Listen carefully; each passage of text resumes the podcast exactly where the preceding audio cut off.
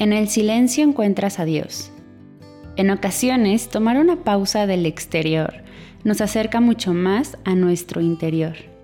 Se vuelve más fácil contactar con nosotros mismos y saber hacia dónde ir.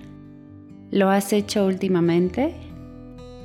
Este mensaje es un llamado importante a escuchar tu ser, a entender que eso que realmente deseas crear, cómo es que a partir de ahora te vas a renovar. Reflexiona si te has quedado sin empleo. ¿Realmente extrañas tus labores? ¿O te has sentido más bien un poco aliviado por el cambio? Si esto te ha afectado, no tienes que sentirte mal.